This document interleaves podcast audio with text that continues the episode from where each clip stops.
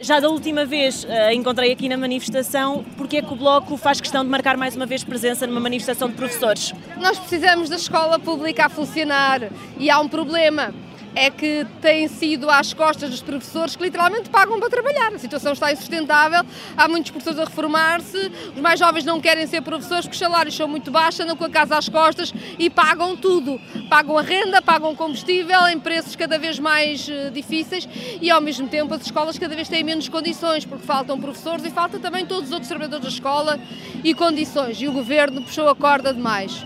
E neste momento há a revolta óbvia, então há milhões para tudo e para as escolas não há sequer o suficiente para uma carreira, para um salário digno, para pagamento de despesas de deslocação. Os professores exigem é tão simples quanto que respeitem o seu trabalho.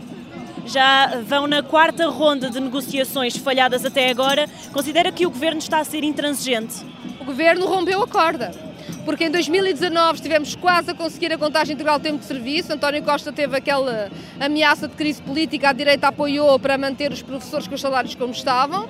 Entretanto, não há progressões da carreira porque há bloqueios nos acessos aos vários escalões, não há despesas de deslocação pagas, portanto a situação foi se degradando cada vez mais. Os professores aguentaram a pandemia e reinventaram a escola durante a pandemia sem condições e sem apoios.